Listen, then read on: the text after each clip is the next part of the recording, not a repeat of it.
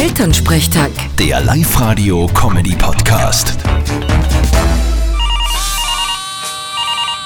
Hallo Mama, Grüß dich, Martin. Kommst du am Wochenende heim? hätte ich nicht vor. Ist leicht was? Ja, morgen ist Maskenball von der Musi und wir wollen heuer mit den Nachbarn den ersten Preis für die beste Gruppenkostümierung holen. Da kommt man noch Verstärkung brauchen. Als was geht's denn leicht? Ja, wir gehen heuer als Wolf und die sechs Geißlein. Äh, Aha, meines Wissens sind es aber sieben Geißlein. ja, deswegen brauchen wir die ja, damit wir Simi sind, sonst ist das ja eine Themenverfehlung. Ja, und ich möchte der Wolf sein. Ich will kein Gasbock sein. Ah, geh, sei ruhig. Garsburg passt ja eh viel besser zu dir. Ja, ha, ha, sehr lustig. Na, Martin, was ist jetzt?